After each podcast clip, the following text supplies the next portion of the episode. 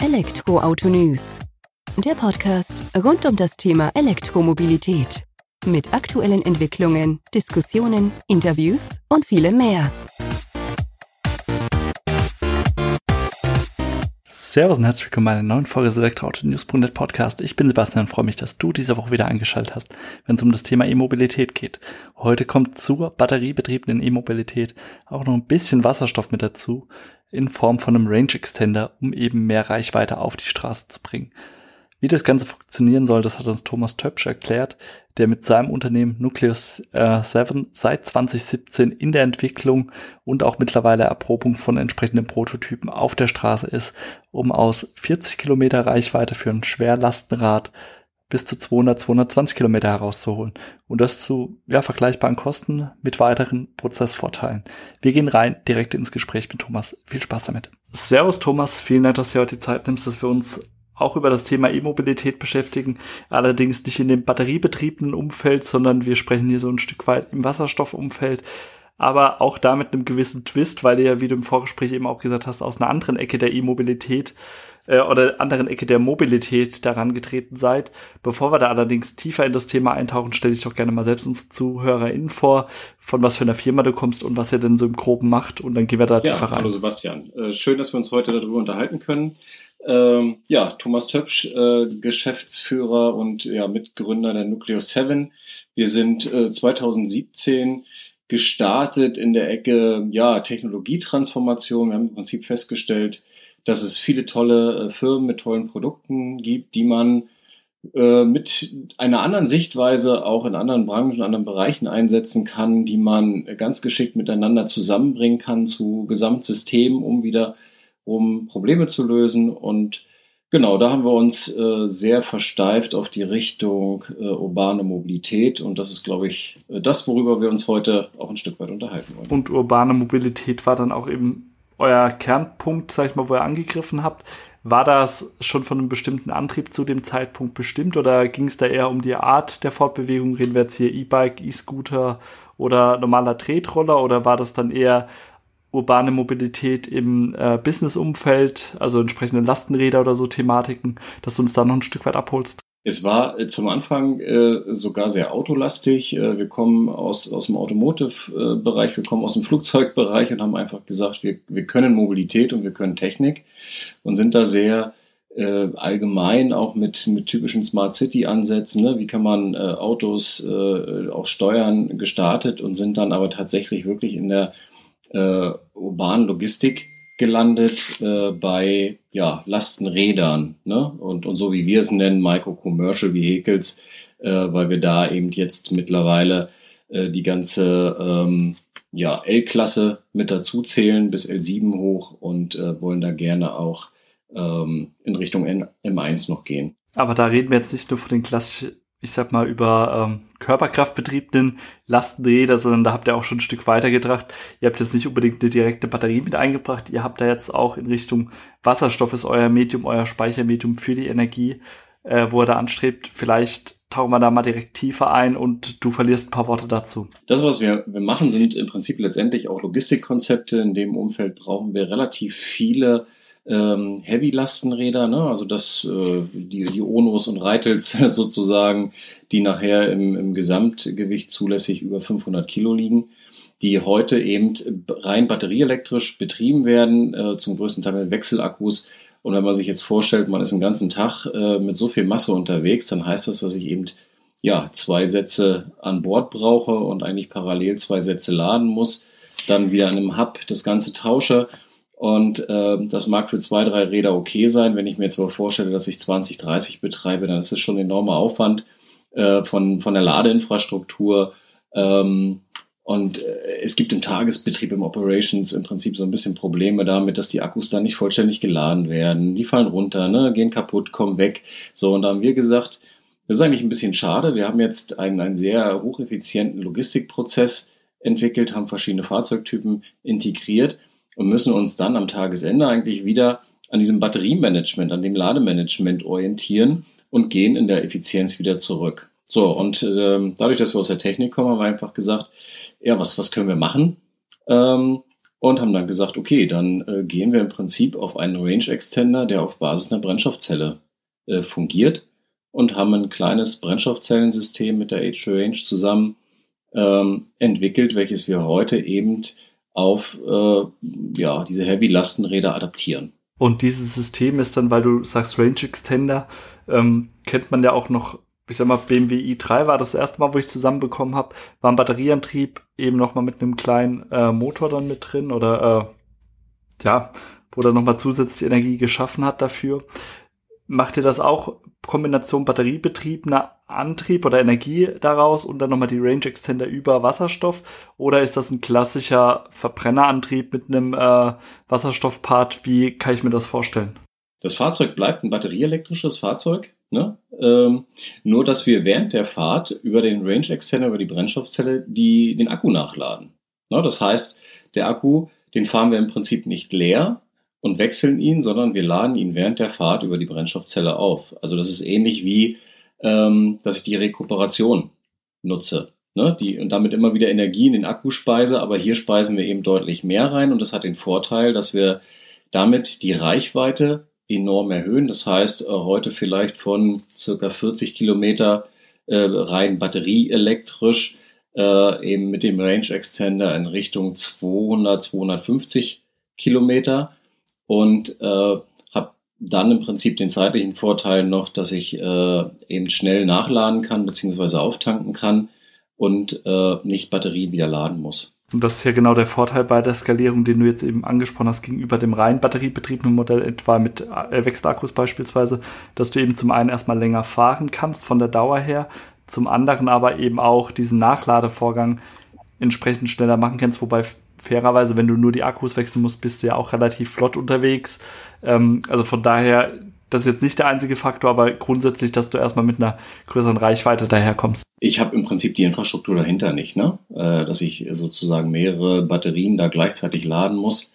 Genau. Es wird vom Prozess her einfacher. Du sagst jetzt, die Infrastruktur dahinter ist verloren sozusagen oder ist in der Komplexität abgenommen kann ich mir nicht so recht vorstellen, weil du hast ja zwei Systeme. Du hast ja einerseits immer noch den Akku mit drin, und du hast noch die ähm, Wasserstoffkette, Prozesskette, die ja auch ein Stück weit mit abgebildet werden muss, was ja auch eine gewisse Komplexität dann fairerweise trotzdem noch mit reinbringt und nicht einfach nur wir tanken das nach, das funktioniert so äh, ganz simpel. Also du wirst da ja schon eine gewisse Komplexität dennoch beibehalten. Ja, genau, es ist ganz unterschiedlich. Also die einfachste Variante ist natürlich die, ähm, dass ich an die Tankstelle fahre und äh, eine tanke, so wie ich das äh, klassisch heute mit einem Toyota Mirai im Prinzip äh, auch mache. So, jetzt können wir heute nicht davon ausgehen, dass äh, in der Nähe jedes Logistikers im Prinzip eine Tankstelle ist. Und äh, dann gibt es zwei, zwei weitere Möglichkeiten. Die eine ist, dass wir auf eine Wechselflasche gehen. Das heißt, ich innerhalb von drei Minuten im Prinzip den, den, den Tank beziehungsweise die Flasche wechsle äh, was aber auch nicht, ich sag mal, die charmanteste, Möglichkeit ist. Ne? Das kann man machen, um zu überbrücken, aber Ziel für uns ist es, dass wir eben hier auch wiederum das, das Thema ganzheitlich angehen und sagen, jeder Logistiker hat eigentlich die Möglichkeit, auf seinem Gelände, auf seinem Dach eine PV-Anlage zu installieren und könnte eben über die PV-Anlage Strom produzieren, den er in Wasserstoff wandelt, um dann im Prinzip die Vorteile zu haben, dass er Wasserstoff einfacher speichern kann und schneller vertanken kann. So, und damit ähm, bin ich dann schon klar, äh, ich habe wieder eine andere Infrastruktur, ich habe ein anderes System aufgemacht, was ich aber wiederum eben auch für meine Gebäudeversorgung nutzen kann. Ähm, bin dann aber vom, Tank, vom Tankprozess äh, sehr viel einfacher. Für mich zwei Punkte, die da aufkommen. Vielleicht können wir so nacheinander abgehen. Das eine ist wieder das Effizienzthema.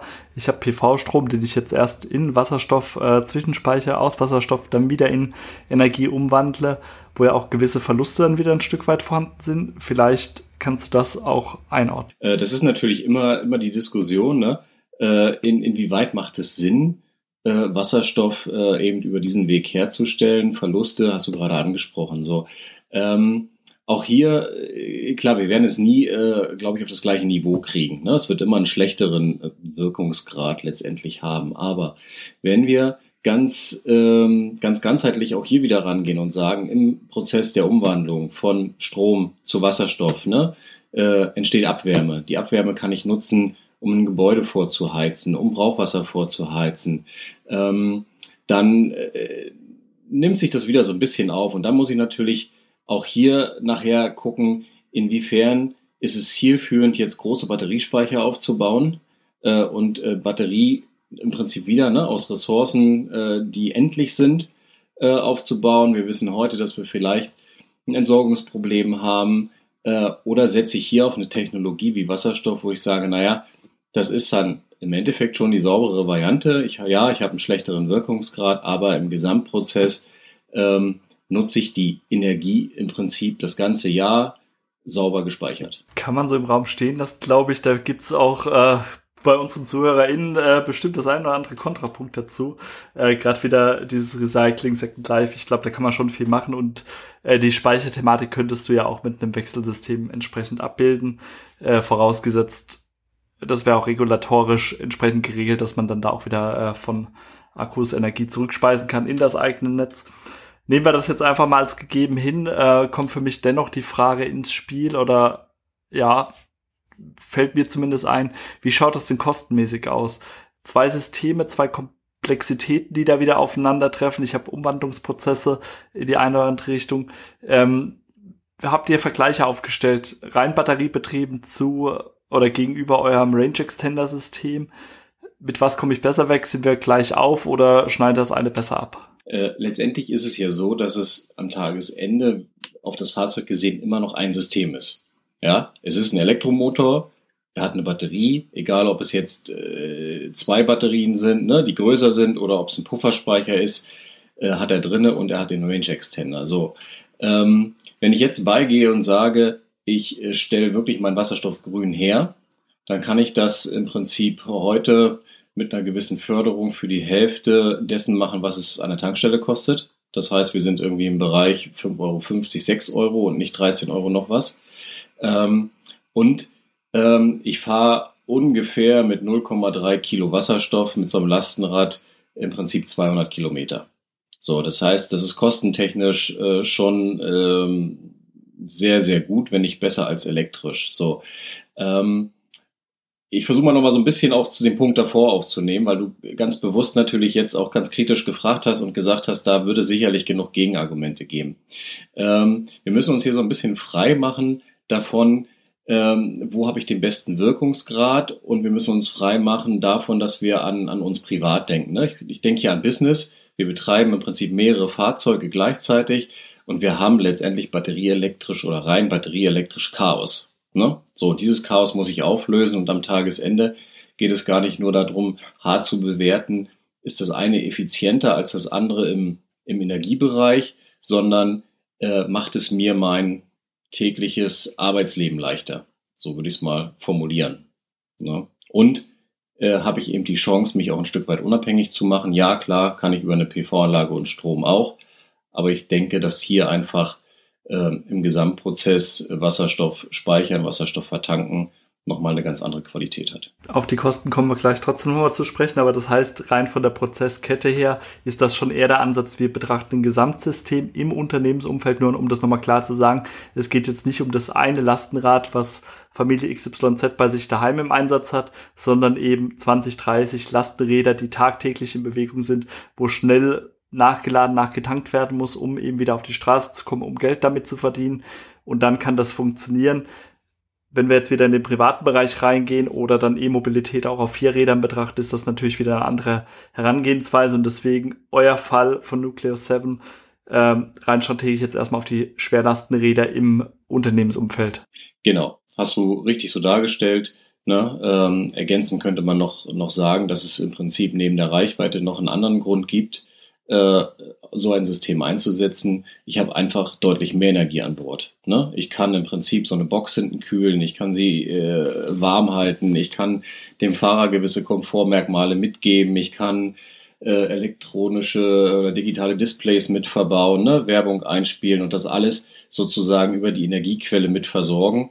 Ähm, wo ich heute letztendlich schon ein Problem habe, 40 Kilometer weit zu fahren. Und wenn ich jetzt auch noch Energie abknapse, dann äh, wird es im Prinzip eng. Das heißt, von der reinen Kostenbetrachtung her können wir dann auch nicht einfach zwei Technologien miteinander parallel vergleichen, sondern ich kriege ja bei der anderen, bei eurer Variante jetzt dann eben auch diesen Mehrwert mit, beispielsweise eben Displays, Sitzklimatisierung vielleicht, je nachdem wie das abbildbar ist, auch bei Lastenrädern, ähm, was ich ja auch als Vorteil dann mit berücksichtigen muss, rein neben der erhöhten Reichweite. So, jetzt nochmal auf die Kosten, Systemkosten zurückkommen, weil da hattest du auch gerade äh, nachgefragt.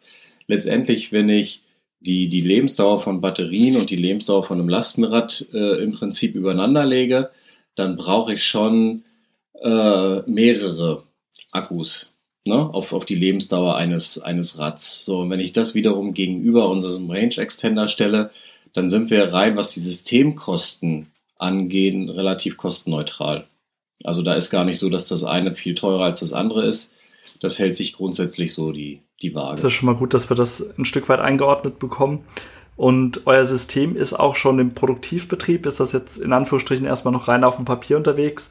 Ähm, oder habt ihr eben auch schon Flotten mit eurer Lösung im Einsatz? Wir sind jetzt so weit, dass wir nach mehreren Tests äh, auf unterschiedlichen Bikes äh, ein Fahrzeug sehr alltagstauglich ausgestattet haben und äh, damit äh, sozusagen durch die Straßen fahren ähm, und es noch ausgiebig testen und ähm, auf, auf der Entwicklungsseite vom Stadium da sind, dass wir sagen, so jetzt geht es nochmal darum, wirklich ein, ein, Produkt draus zu machen, was wir eben dann äh, in die Flotten geben können und, äh, sag ich mal, mit normalem Serviceaufwand betreuen müssen.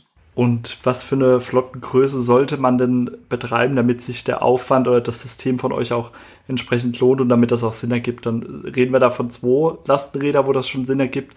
Diese ganzen Aufwand da auch mit äh, Photovoltaik, weil nur dann ergibt es ja wahrscheinlich auch Sinn, wenn ich eine eigene Photovoltaikanlage habe, um das äh, Wasserstoff zu gewinnen. Ähm, das umzusetzen oder müssen wir da in einem größeren Maßstab denken? Also ich denke, dass wir schon irgendwie Größenordnung 15 Fahrzeuge aufwärts denken müssen äh, immer dann, wie gesagt, wenn eine gewisse Ladeinfrastruktur dazu kommt. Ähm, wenn ich an Lastenräder denke, ne, das hatten wir gerade beschrieben, wenn ich jetzt mal in Richtung Klasse M1 gehe und ich nehme diesen klassischen Street-Scooter, wie wir ihn von der Post kennen, ähm, da habe ich ein ganz anderes Problem. Ne? Ähm, da habe ich eine Reichweite, wir setzen gerne da auch auf Nachhaltigkeit und kaufen gebrauchte und setzen gebrauchte Fahrzeuge ein. Dann habe ich eine Reichweite von 65, 70 Kilometer. Das ist für den Einschichtbetrieb völlig in Ordnung. Was mache ich aber, wenn ich auf einmal anderthalb oder zwei Schichten am Tag damit fahren will? Dann habe ich in der zweiten Schicht totes Asset rumstehen, ne, weil es an der Steckdose hängt. So, und äh, da kommt jetzt wieder ne, der Punkt auch Mehrwert. Mehrwert ist gar nicht zu sagen, das hat mich jetzt vielleicht ein bisschen mehr auf den Kilometer gekostet oder ich habe einen schlechteren Wirkungsgrad, sondern Mehrwert ist, ich kann das Fahrzeug nutzen und habe nicht ein, ein Fahrzeug an der Steckdose stehen, was ich eigentlich bräuchte. Ne? So, und da muss man dann im Prinzip schon, schon sehen, da kann sich das vielleicht schon bei drei, vier Fahrzeugen lohnen, aber grundsätzlich, wenn ich äh, so eine Mischflotte nehme, ähm, vorwiegend Lastenräder, ein, zwei äh, Fahrzeuge, äh, die ein bisschen größer sind, dann würde ich sagen, so ab 15 aufwärts sehr spannend auf jeden Fall. Vor allem, dass ihr da jetzt auch dann schon so weit seid mit Prototypen, der im fortgeschrittenen Stadium ist, so wie ich das jetzt äh, rausgehört habe, um da dann durchzustarten. Dann freue ich mich drauf, wenn wir demnächst hoffentlich die eine oder andere Flotte hier auf der Straße sehen, weil alles besser als Verbrenner, die wir hier im Moment dann immer durch die Städte fahren sehen, wegen kleinen Päckchen oder so. Und äh, würde mich freuen, wenn wir in Zukunft uns dann nochmal austauschen, wenn dann eben auch die ersten Serienfahrzeuge bei euch unterwegs sind. Vielen Dank für deine Einblicke, Thomas. Ja, danke, dass ich äh, was äh, darüber erzählt durfte hier. Und ja, äh, gerne bis zum nächsten Mal. Spannende Folge aus meiner Sicht. Zumindest, ja, wie Wasserstoff eben auch zum Einsatz kommen kann, wenn es eben in der entsprechenden Nische platziert ist und auch nachhaltig erzeugt wird der Strom über eigene PV-Anlage und dann gespeichert in der Größe. Also da steht ja auch ein gewisser Investor hinter, gerade wenn 15 Fahrzeuge die entsprechende PV-Anlage und dann noch die Energieumwandlung in Wasserstoff vorhanden sein muss. Nichtsdestotrotz immer wieder interessanten Blick über den Tellerrand der rein batteriebetriebenen E-Mobilität zu werfen. Ich hoffe, du konntest auch einiges mitnehmen und freue mich, wenn du kommende Woche wieder bei der nächsten Folge des Elektroauto News.net Podcast einschaltest. Mach's gut, bis dahin, ciao.